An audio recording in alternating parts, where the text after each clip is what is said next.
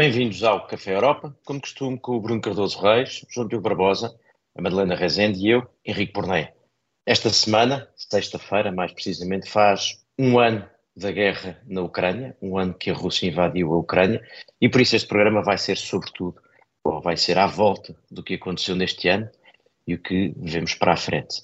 Uh, mas vamos ter à mesma átilas, croissants e Dasselblooms até disparados para o que aconteceu entretanto. Arranquemos com os átilas, o mal da semana ou do ano. E olhando tanto para trás como um pouco para a frente, temos aqui dois átilas. Adiante, Madalena, vamos trazer o papel da China nesta guerra. Mas para começar, Bruno Cardoso Reis, há um ano regressou a guerra à Europa. Sim, uh, acho que é muito importante sublinhar de facto o caráter muito especial desta, desta guerra. Eu não ignoro, obviamente, que hum, tivemos, depois de um período muito longo, digamos, de uma paz muito tensa, uh, com, com algumas ocasionais intervenções armadas soviéticas, enfim, durante o período da Guerra Fria. É importante não esquecer que houve invasões e intervenções armadas soviéticas na Hungria em 56 na, na República da Checoslováquia, como era então, em Praga em 1968, mas foram realmente uh, episódios curtos, nomeadamente porque nesse caso então a Rússia Soviética conseguiu aquilo que provavelmente esperava agora, ou seja, muito pouca resistência, muita cumplicidade uh, de muitos setores locais, até das Forças Armadas das Forças de Segurança. Também não ignoro que houve, obviamente, a questão da, das guerras eh, na, na Jugoslávia, ou seja, a partir de 91 até 99, em particular na Bósnia e depois no Kosovo, tivemos de facto guerras civis muito violentas eh, no, na zona dos Balcãs ocidentais. Uh, agora, essas guerras também são guerras que se integram no padrão dominante de facto dos conflitos desde 1945, mais de 80% dos conflitos desde essa altura desde o fim da Segunda Guerra Mundial, são realmente guerras uh, civis ou guerras, como nós dizemos, intraestatais, ou seja, uh, por muito dramáticas que sejam, e muitas vezes são, por muitas, muito violentas que sejam, de facto não colocam em questão um dos pilares centrais da, da política internacional e que ajuda a tornar um bocadinho menos incerta e menos violenta, que é uh, um pilar que é respeitado basicamente desde 1945, que é não se alteram pela força eh, as fronteiras exteriores dos Estados. É? Até pode haver divisões no interior desse Estado, houve alguns casos disso, e portanto, de facto, esta é a primeira guerra de conquista uh, na Europa, de conquista e anexação de território por uma grande potência na Europa, por, de alteração pela força das fronteiras uh, na Europa desde, desde a Segunda Guerra Mundial. E, uh, e que foi percebida, Bruno, e, e que foi percebida pela Europa como sendo não apenas um problema entre a Rússia e a Ucrânia, mas como tendo uma dimensão maior. que eu acho que esse é outro aspecto que, que, se destaca, não é? É a percepção de que, desde logo por países vizinhos da Rússia, eh, que olharam para esta ameaça como podendo ser uma ameaça a chegar a outros lugares. E isso também altera o significado desta guerra. Sim, eh, eu, eu, aqui há uns anos estive numa sessão fechada com, com o ministro da, da, Defesa de um destes países nórdicos tradicionalmente neutros, que agora querem aderir à NATO e que já na altura dizia: vocês. Há aqui uma coisa que, que vocês não percebem, porque estão lá muito longe, mas para nós é muito clara. De facto, a Rússia dá todos os sinais de que só vai parar eh, pela força, só vai, só vai parar quando for parada pela força. E não vai ficar pela Ucrânia se tiver sucesso na Ucrânia, não vai ficar pela Crimeia. Eh, eu recordo aqui que Putin, em 2014, veio dizer, veio garantir que prometer que não ia voltar a repetir, portanto, que não era verdade aquilo que se dizia, que a Rússia fosse uma potência agressiva, imperialista. Não, senhor, não queria, não tinha mais desejo de, de território na, na, da Ucrânia, era só mesmo a Crimeia. E, e, portanto, passados estes anos de esforços negociais em vão, eh, o processo negocial em que a Europa se envolveu bastante, de facto, foi muito frustrante. E é relativamente complexo, e é, e é claro que eh, o facto dos acordos de Minsk não terem sido implementados tem a ver com os dois lados, de facto, não, não terem confiança uh, um no outro e, e, de facto, não se empenharem no, no, no, na, na, implementação, mas é evidente que Mas é evidente que, eu... que um dos lados, um, o problema é que um dos lados não estava, fazia de conta que não era lado. Sim, ah, a Rússia fazia de conta que era um mediador, quando um mediador, era quando era parte. Desse, desse separatismo, e depois a Rússia a, a, posição da Rússia era a, a Ucrânia deve, fazer, deve, implementar todas as cedências que fez nos acordos de Minsk e depois nós a seguir vamos fazer eh, vamos cumprir as, as cedências que fizemos. Quer dizer, como se isso fosse uma posição negocial normal de boa fé em qualquer negociação, mais ainda com uma potência como a Rússia, que já tinha anexado, ocupado e anexado parte do território da, da Ucrânia. Eu recordo ainda também que, agora ouve-se falar muito do papel que o alargamento da NATO teve ou que o armamento ocidental tem no, no, no conflito, a, a, a, NATO, desde 2008, que rejeita a adesão da Ucrânia. Nunca aceitou aquilo que a Rússia queria impor, que era uma espécie de promessa com, com a pistola apontada de que nunca iria, que aliás não haveria adesão de novos membros da NATO nunca aceitou isso, mas a verdade é que a Ucrânia nunca aderiu à NATO e isso nunca esteve em cima da mesa, inclusive seria sempre preciso para um país como a Ucrânia um plano de adesão que, que demora vários anos e que nunca foi uh, sequer discutido, aprovado. E uh, a, a, maior parte dos países europeus uh, basicamente não deram qualquer tipo de armamento à Ucrânia até à invasão precisamente para não comprometer as tais negociações com a Rússia ou não provocar a Rússia. Mesmo países como a Polónia ou os Estados Unidos deram armamento, mas basicamente defensivo e de forma muito limitada e basicamente nas vésperas da invasão. Bruno, eh, uma das, uma das conclusões que me parece que resultará deste ano é que eh, percebemos que lidámos mal com a Rússia, não sei se isso é uma lição para a frente. João Diogo, não sei se era este um dos ângulos em que querias entrar. Sim, eu acho que vale a pena, pegando aqui na parte final do que dizia o Bruno, uh, notar que faz sentido considerar que este conflito começou em 2014 com a invasão da Crimeia. Acho que se analisarmos com alguma distância, um, ah, parece que é esse um momento fundamental e, e, que o conflito começa também agora, ou recomeça porque uh, houve uma incapacidade europeia, mas também americana, uh, de responder à invasão da Crimeia. Na altura, quer Merkel, quer Obama, que lideravam a resposta do lado ocidental, achavam que o problema se resolveria por si. Não foi bem o que aconteceu. Já na altura um, da negociação dos acordos de Minsk, ficava a ideia que aquilo não seria para cumprir integralmente por qualquer um dos lados. Um, e, e, quando se negocia um cessar-fogo nesses termos, tão perto da Europa, parece que nunca poderia ter corrido bem. Uh, no entanto, tudo o que a Europa fez no último ano é uma reação a essa incapacidade de responder eh, em 2014.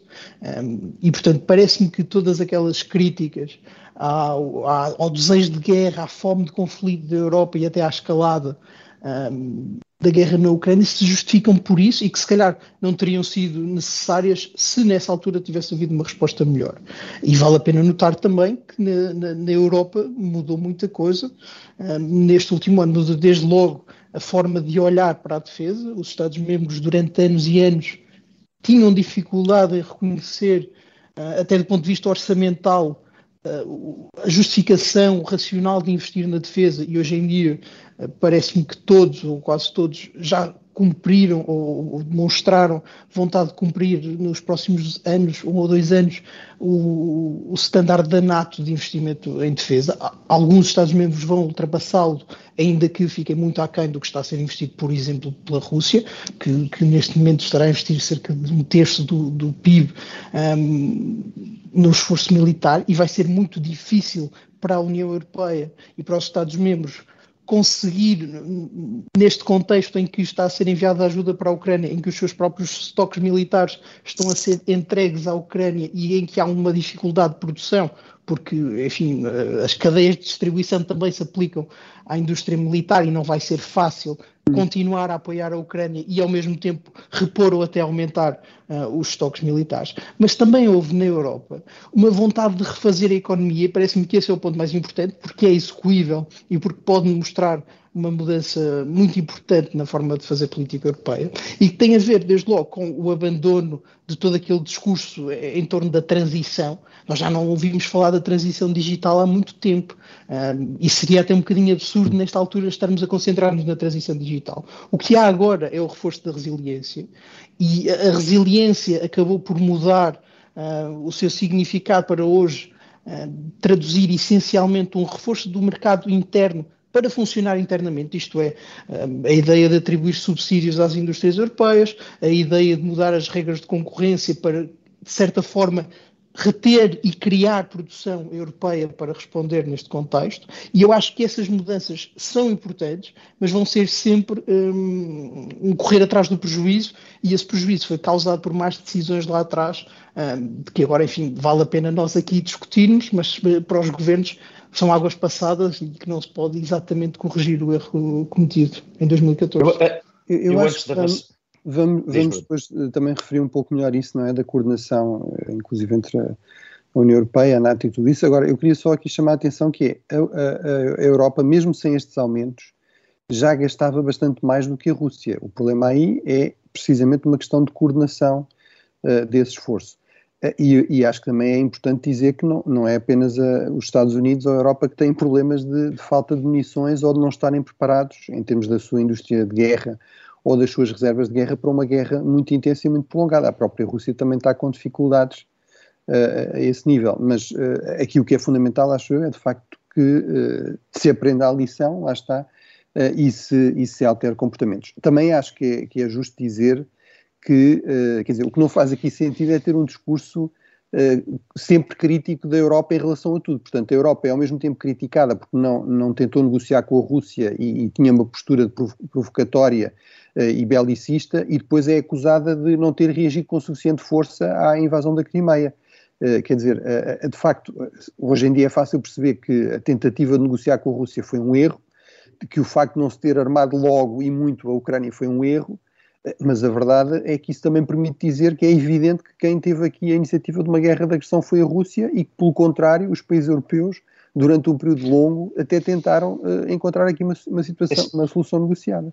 Esse, esse é exatamente para mim, Bruno, o, se quisermos, o primeiro, o, a conclusão mais forte deste primeiro ano de guerra, é que a causa da guerra não só é a Rússia, como isto prova aquilo que muitos estavam a dizer já há muito tempo, nomeadamente os países de leste e até os nórdicos, como tu dizias, a Rússia era uma ameaça latente, a Europa, ao contrário do que alguns críticos dizem, tentou lidar com essa ameaça da forma mais pacificadora possível e apenas diplomática e com umas sanções eh, mais ou menos irrelevantes.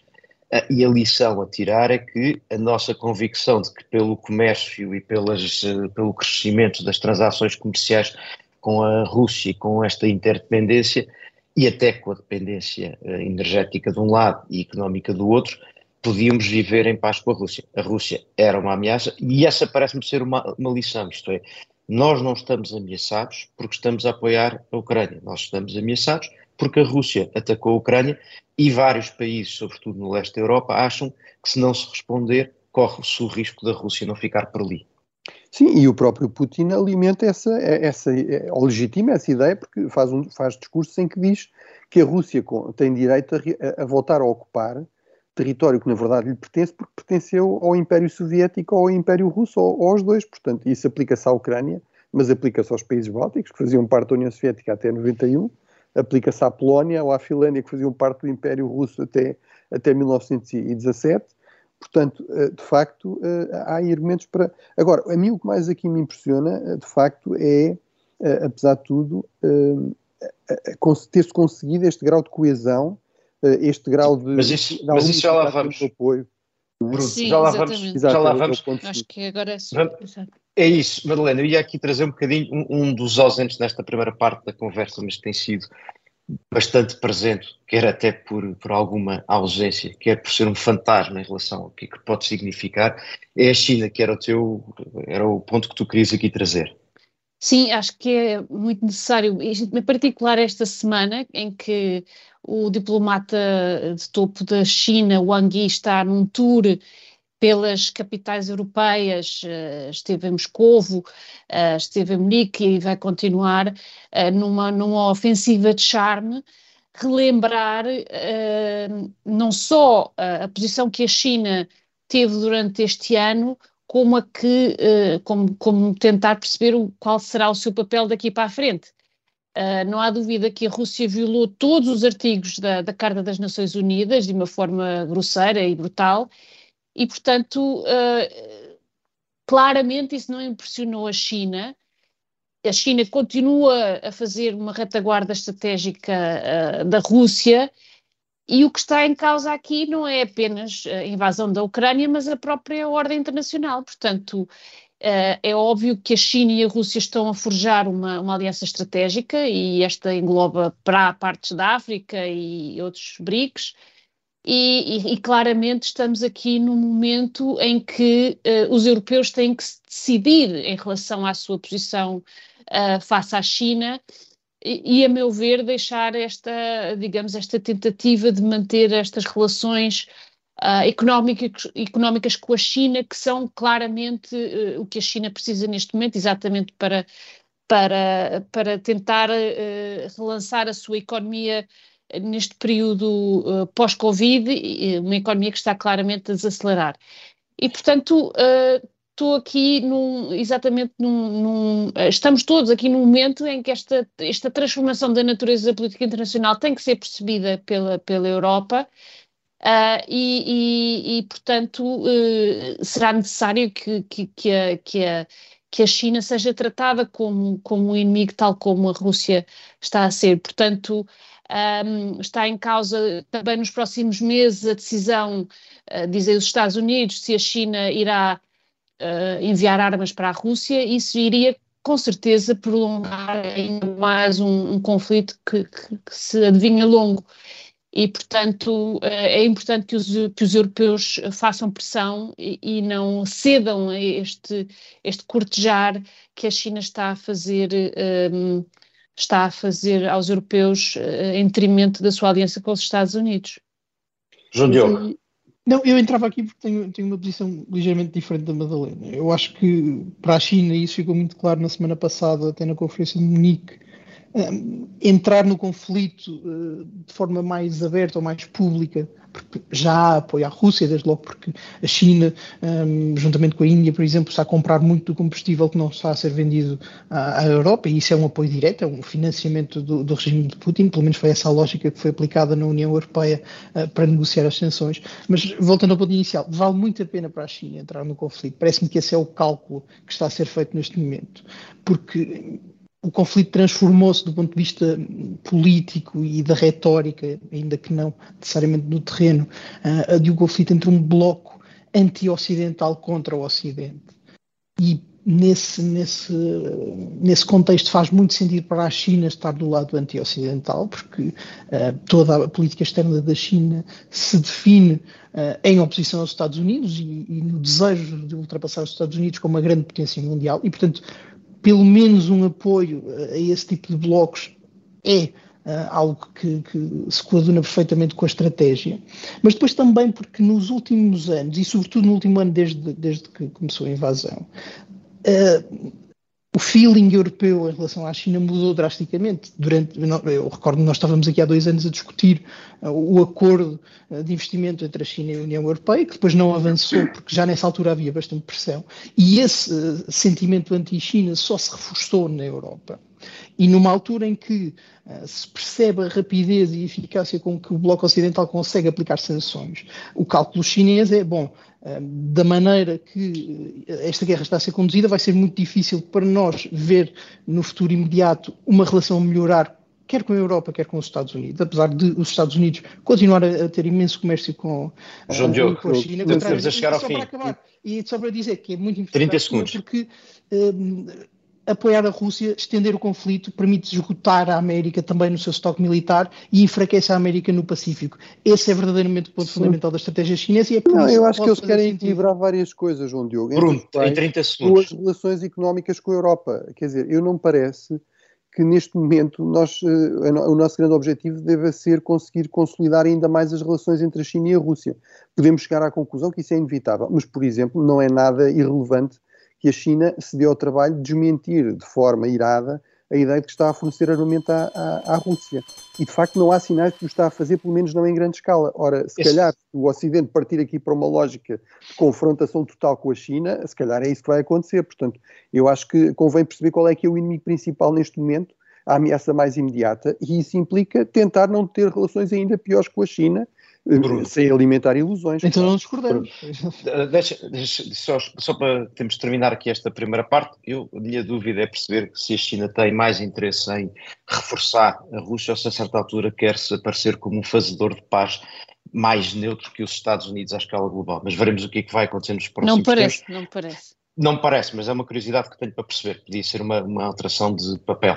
Tivemos a ver o mal, vamos tentar olhar para alguns aspectos positivos na reação a esta guerra. Vamos dar croissants.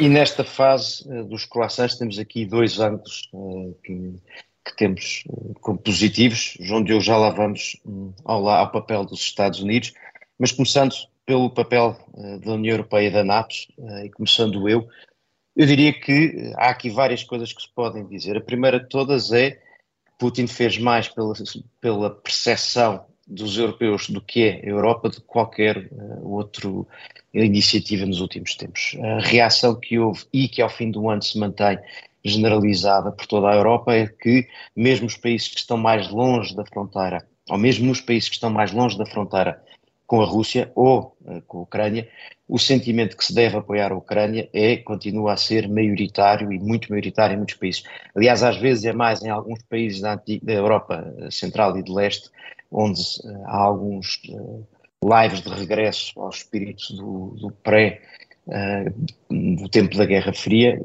que há mais problemas por vezes. Portanto, esse para mim parece-me ser o, o, primeiro, a primeira conclusão. A segunda, e indo um pouco atrás, antes de 2014, de quando começou esta guerra, é ir a 2004 e ver que eh, para a Ucrânia, a Europa, até mais do que a NATO, tem sido um destino que muda radicalmente o seu lugar.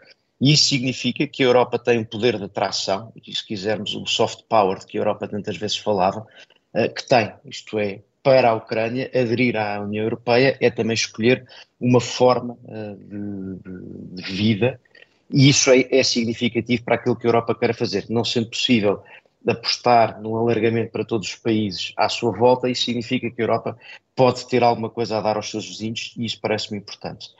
A terceira, dizíamos há pouco, é que o Reino Unido, o Reino Unido, a Rússia é uma ameaça e isso convém que seja uh, interpretado. A outra conclusão que eu acho que podemos tirar deste, deste ano de guerra é que aquilo que andava a ser dito há muito tempo foi percebido pelos europeus, não sei se provisoriamente, mas temos uma maior responsabilidade pela nossa segurança e pela nossa defesa, mas, eh, como terão percebido vários dos países, sobretudo no centro e leste e no norte da Europa, isso só se faz com a NATO e com os Estados Unidos. De resto, e esse é outro aspecto que me parece significativo neste ano, é que nem a França nem a Alemanha, que são os tradicionais líderes europeus em momentos de crise, foram os líderes europeus ao longo uh, deste ano. E, garantidamente, nenhum país na Europa Central ou de Leste se sentiria mais seguro se o centro da defesa e da segurança europeia transitasse da NATO e do apoio americano para alguma coisa que fosse mais europeia e mais liderada pelos franceses. Não é que isso esteja em cima da mesa, mas faz parte de uma conversa longa e me parece-me que esse aspecto uh, ficou claríssimo para vários países. O papel dos Estados Unidos e da NATO uh, é fundamental e o papel da Turquia, por muito que nos levante problemas, mas a geografia é o que é e o papel da Turquia não deixa de ser fundamental. E uma, uma última nota mais interna, antes de passar passar. Uma última nota mais interna é, precisamente até por esta ausência, de, ou, enfim, demora alemã e posição mais ou menos equívoca ou errática de França, internamente na política interna europeia sobressaiu a Presidente da Comissão, von der Leyen, percebeu uh, o que é que os europeus estavam a achar uh, e tomou o lugar que me parece que foi de reforço da sua posição, mas também da posição da Comissão Europeia e até o Parlamento Europeu. E, portanto, houve aqui um reforço das instituições europeias por via também do, do silêncio ou, enfim, da falta de liderança de outros países da Europa. E, portanto, isso também criou aqui algumas alterações. E a mim parece-me que, resumindo, tanto a União Europeia como a NATO uh, reagiram dentro do que, do que era possível, no melhor. Talvez quiséssemos que fosse mais rápido, talvez quiséssemos que a Alemanha não tivesse começado por dizer que enviar apenas capacetes até começar a tolerar enviar eh, carros de combate não demorasse tanto tempo, mas apesar de tudo a reação europeia da NATO parece-me que é bastante positiva. Não sei se tenho companhia, sim, sim. sim. Não, não, eu posso. Eu, deixa, deixa-me dizer que é verdade, acho que podemos genericamente continuar a elogiar a União Europeia, sobretudo porque ainda não tinha acontecido um evento deste, um conflito na vizinhança que forçasse uma, uma qualquer um, intervenção, uma tomada de posição muito decisiva da União Europeia. Portanto, estamos aqui mais ou menos em território novo e, e, isso é uma dificuldade, até porque sabemos como funciona a União Europeia sabemos que muitas vezes a falta de estrutura leva a atritos e é muito difícil chegar a um consenso e tudo isso muitas vezes dificulta uma ação rápida.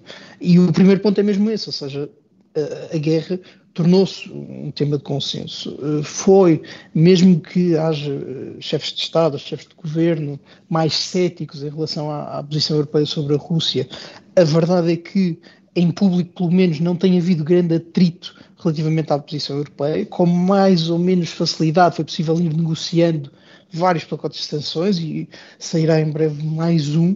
E isso é muito importante. Acho que faltava a Europa um, retornar a um consenso ou uh, ser possível unir-se perante um adversário comum. Acho que durante, o, o, Brexit durante um tempo serviu a esse ponto uh, e agora a Rússia está a ser um, esse adversário comum e isso facilita muito as reuniões do Conselho Europeu, até porque depois há temas menores a discutir, como uh, a imigração ou a atribuição de fundos, e o facto de haver um tema em que toda a gente mais ou menos concorda, tirando nos detalhes, facilita tudo isso.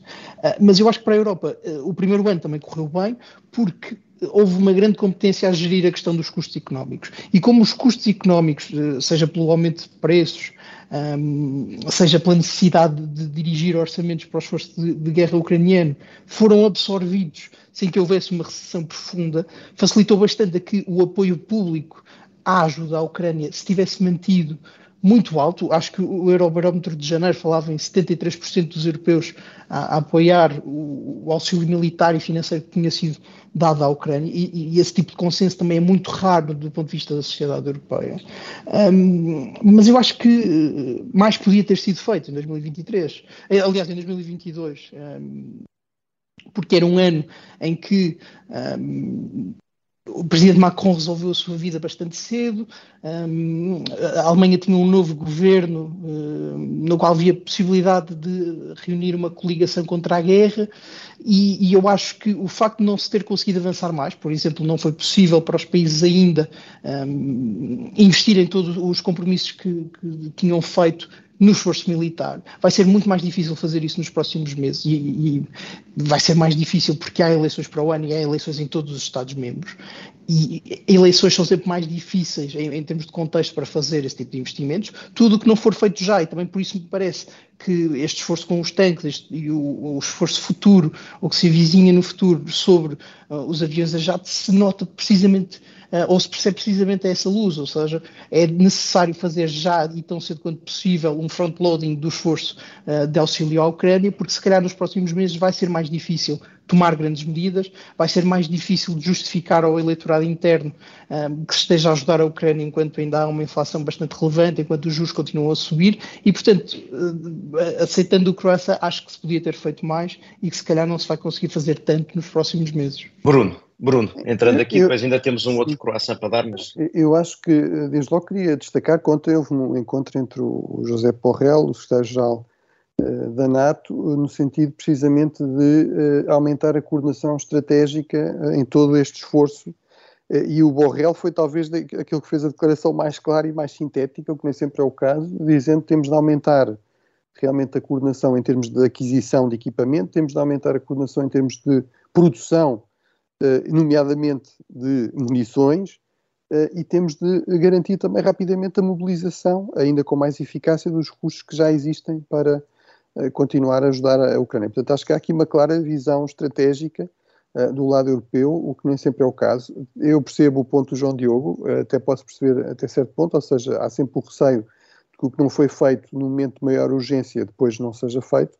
Apesar de tudo, não parece que esteja propriamente parado. Por exemplo, um dos grandes problemas foi no caso da Alemanha, não é? Eh, aquela promessa dos 100 mil milhões e depois uma ministra uh, especialmente incompetente que pareceu quase completamente incapaz de, uh, de facto, garantir que esse dinheiro seria utilizado, embora para ser justo, de facto, a, o Ministério da Defesa alemão é uma estrutura extraordinariamente pesada e deliberadamente pesada e demorada para garantir que não há novamente riscos de um Hitler ou de uma ditadura militar. E, portanto, se calhar é preciso também algumas mudanças organizacionais que são mais difíceis. Mas, por exemplo, o, o chanceler alemão mudou a ministra da Defesa e colocou um, um novo ministro, que é um peso pesado na, na política alemã e dentro do SPD, o que não é irrelevante. Portanto, eu acho que, sobretudo, acho que é importante recordar aqui que de facto, nós há, há, um ano estávamos a discutir se é ou não haver algum tipo de apoio uh, significativo ou eficaz. Havia, houve muita gente a prever durante meses, na fase inicial da guerra, que isto ia rapidamente mudar, não, não, ficar, não se iludissem que isto era um entusiasmo dos primeiros meses e que, claro, que a Alemanha nunca iria pôr em questão as suas relações económicas com a Rússia.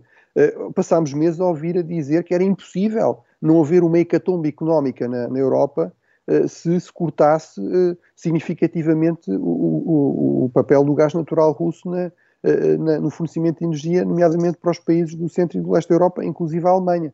Hoje esse fornecimento que eu saiba está basicamente a zero. E não houve uma hecatombe económica. Pelo contrário, os países europeus nem sequer entraram em recessão como resultado da guerra. Portanto, eu acho que há que valorizar o muito que foi feito, o grande grau de, apesar de tudo, coesão que existe em relação ao essencial, que é nomeadamente esta completa viragem de páginas em relação à Rússia. Depois, é evidente que há tensões e há divisões e continuará a haver em relação aos detalhes, a quem é que paga, como é que se faz. Uh, isso é assim em todas as alianças e sempre foi assim na, na história. Madalena, também, também partilhas este coração? Eu, eu partilho, mas, mas ia mais para o futuro, ou seja, é óbvio que, que, que esta invasão significou o fim da, da, da arquitetura de segurança criada depois da Guerra Fria e, e portanto, uh, é necessário uh, daqui para a frente, enfim, temos, temos que consolidar a NATO e também a União Europeia. Portanto, acho que é, é, o, o, que foi feito não foi mal, obviamente que a Europa não eh, acordou de certa maneira. Eu vivi muitos anos na Polónia e, e na Alemanha e, portanto, percebo bem qual é que é a posição dos polacos e, e como eles até hoje uh, são críticos da forma como, como a Europa reagiu à, à primeira invasão da, da Ucrânia. É preciso ter isso em conta e, portanto, é preciso que os europeus realmente criem uma linha de marcação estratégica bem mais vincada e, entre a NATO e a União Europeia, por um lado, e a Rússia, por outro lado. E, portanto, isto, uh, como sabemos, vai significar a adesão da Ucrânia e da Moldova à, à, União Europeia, eventualmente à NATO, aqui há, há divisões importantes, uh, mas também há que, há que ver que, que a, que, a, Europa tem que realmente, do ponto de vista uh, principalmente da, da, indústria de defesa, uh, tomar passos muito importantes.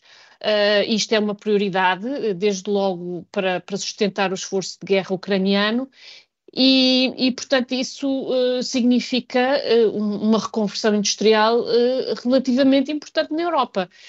e os europeus já perceberam que não podem ficar dependentes dos Estados Unidos como, como têm sido até agora e, portanto, que a prioridade dos Estados Unidos é, de facto, a China e a contenção da China.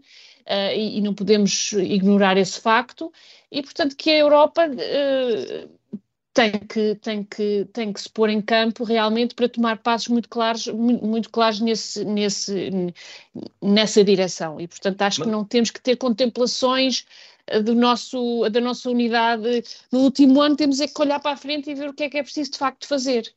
Madalena, aproveito esta, que referiste agora para passar ao, ao prémio seguinte, que, que, é com o João Diogo, por causa do papel dos Estados Unidos, com aquilo que me parece ser aqui duas, duas coisas. Uma é esta opinião, esta situação cumulativa. Não é? Por um lado, que nós temos que ser mais responsáveis pela nossa segurança, mas por outro lado, percebeu-se a importância de o fazer com os Estados Unidos. Já agora, só para acrescentar, João Diogo, uh, antes de passar ao teu, ao teu prémio aos Estados Unidos, o, o primeiro-ministro uh, dos Países Baixos, Marco Rutte, escreveu esta semana um artigo onde dizia que o século XXI será o século dos Estados Unidos da América, uh, das democracias e que temos que estar ao lado dessa liderança americana. Não sei se também vês este salto quântico. Eu, eu já não sou assim tão otimista, vocês já sabem. Em geral, exato. Eu, eu acho que neste particular eh, os Estados Unidos merecem um croissant, porque de facto um, se a Europa eh, conseguiu que as coisas corressem bem, os Estados Unidos tiveram de facto aqui um bom ano e um ano que permitiu o regresso ao, ao palco mundial, aquilo que Biden tinha prometido depois da presidência de Trump, de voltar a tornar os Estados Unidos decisivos no plano mundial. E essa liderança eh, americana até no conflito e até na ajuda à Ucrânia continua a ser muito evidente e continua a ser a principal nota do conflito, mesmo para a Europa. Eu vi há dias o governo polaco a ter uma, uma posição muito interessante eh, a propósito dos aviões a jato. Inicialmente diziam, bom, nós, enfim, nós gostamos muito da Ucrânia, mas não temos aviões para dar. E, entretanto, a posição foi evoluindo para, não, nós temos aqui uns MiG que podemos dar, mas apenas eh, e só se os Estados Unidos forem os líderes de uma grande coligação ocidental a darem aviões. E, portanto, esse papel dos Estados Unidos, eh, que não existia em 2016, 2016, que não existia propriamente em 2020, foi reconquistado e isso é muito bom para, para Joe Biden e para a própria América, porque foi possível enquadrar o conflito na Ucrânia no âmbito um, daquele leitmotiv da, da, da, batalha pela democracia ou da importância de um combate pelas democracias como decisivo para o mandato de Joe Biden. Foi também possível convencer os europeus de que enfim, os seus compromissos financeiros no âmbito da NATO eram para ser cumpridos. Isso era uma luta já de há quase 20 anos, pelo menos, um, que agora parece ter sido vencida e que finalmente os Estados Unidos conseguiram ou vão conseguir fazer vencer a sua posição. E também houve um ganho económico, isto vale a pena dizer, uh, sempre que uh, em Bruxelas uh, se chateiam com os americanos, dizem: bom, mas os Estados Unidos estão a ganhar bastante com a guerra, porque estão a vender-nos armamento, porque estão a vender-nos combustível que antigamente íamos comprar aos russos, e portanto eu acho que aqui os Estados Unidos têm várias dimensões em que estão a, a ter ganhos com o conflito, estão a conseguir ter melhor.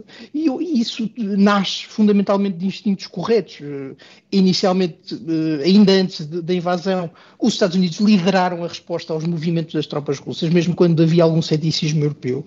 Depois, já durante a invasão, os Estados Unidos não foram, uh, foram mais críticos do, do, governo de Zelensky, sempre a soltar para a imprensa que se calhar as coisas na Ucrânia nunca tiveram uma grande estrutura, nunca funcionaram muito bem e que, portanto, era preciso ter calma. Aí a União Europeia nunca soube encontrar o meio termo de influenciar a situação política e, novamente, os Estados Unidos tiveram um vencimento, porque as coisas na Ucrânia estão a mudar e estão a mudar por pressão ocidental, mas eu acho que tudo isto, uh, tal como na Europa, está sujeito ao problema das eleições, não é? nós já sabemos acho que é muito difícil que, no próximo ano, para concluir, que haja um candidato republicano que apoie uh, o auxílio à Ucrânia. Acho que é muito difícil que, até que não haja um candidato republicano abertamente contra esse apoio. E vai ser Isso não parece, interessante não parece, João Diogo. Já existe o Trump. O DeSantis é favorável. Não é, não. Se formos ver nas entrelinhas, talvez é. ele seja mais aberta, mas uh, eu acho que a campanha hum. vai evoluir nesse sentido. É muito difícil dizer que esta opção caríssima de Biden um, foi Temos... acertada. É pelo menos um argumento João Diogo, forte. 30 segundos. E, portanto, é muito interessante perceber também, para finalizar, se Biden vai conseguir deixar uh, o conflito resolvido antes das eleições, ou pelo menos mais inclinado para o lado ucraniano, ou se vai ter de, de entrar em 2024 a defender-se da oposição e, portanto, a, a incentivar um impasse no conflito, porque Eu não pode investir mais porque está a ser muito uh, criticado Eu internamente. Eu só acrescentaria que é pena no meio disto a Europa e os Estados Unidos estarem numa espécie de guerra económica bastante inoportuna nesta altura. Mas adiante, uh, temos um prémio disparado para dar. One cannot spend all the money in alcohol and women and then ask for help. Mas temos um disparate para dar, dizia eu. Bruno, entregas tu o nosso disparate, já trouxemos aqui algumas vezes, mas vale a pena recordar. Sim, é esta questão dos apelos, digamos, eh, a uma paz já, esta ideia de que quem não é a favor de uma paz já é, é um belicista perigoso e está a deitar a gasolina para a fogueira, eh, quer dizer, como se não, tivesse, se não tivéssemos passado anos a tentar negociar com, com a Rússia, a fazer múltiplas concessões ou às preocupações de estatuto da Rússia. Basta lembrar que eh, foi por pressão dos Estados Unidos, da Europa, foi com patrocínio, apoio financeiro eh, dos países ocidentais, que a Ucrânia foi levada a ceder o seu arsenal nuclear, que era o terceiro maior do mundo em 1994, à Rússia, em troca de uma garantia da sua segurança, da integridade das suas fronteiras. Vimos onde é que isso foi parar. E, portanto, sobretudo, o que não parece sério é fazer esse género de propostas sem se dizer concretamente o que é que se está a propor. Como é que se chega a essa paz? Isso é o quê? É a Ucrânia render-se? É, é, aceitar perder o, e até formalizar a cedência do, do, território que, entretanto, foi conquistado pela Rússia? Isso é, é a chave para a paz? Ou é a chave para dar tempo à Rússia para recuperar forças para uh, investir em equipamento e daqui a uns anos voltar a tentar conquistar toda a Ucrânia. Uh, porque realmente acho eu, que essa eu, é a questão juntava... que colocar em relação a alguém com o perfil de Putin, não é? Que claramente não, não, não se pode, é alguém a quem não se pode confiar e que não respeita os acordos que assina. Madalena, não, eu apoiava também no sentido que, que, vemos a China também a tentar entrar nesse jogo do, de, de, das negociações para a paz e, e, e, vemos que isto poderá complicar os cálculos no, no, lado ocidental e só irá confundir, digamos assim, o, o, a, unidade, a unidade ocidental exatamente por essa falta de consenso sobre o que é que nós consideramos que deverá, deverão ser os termos da paz. E Isso não esta, quer dizer que esta... não, não, haja opções difíceis eventualmente no futuro e que claro. não haja um momento em que se tenha eventualmente de negociar. Exatamente. Mas uh, pá, já e a qualquer preço, acho que de facto é, é um disparate neste momento. Bruno e Madalena, concordando convosco e deixando aqui esta nota da Madalena sobre estarmos com atenção ao que a China vai dizer e fazer nos próximos tempos, chega aqui ao fim o Café Europa desta semana. Voltamos para a semana.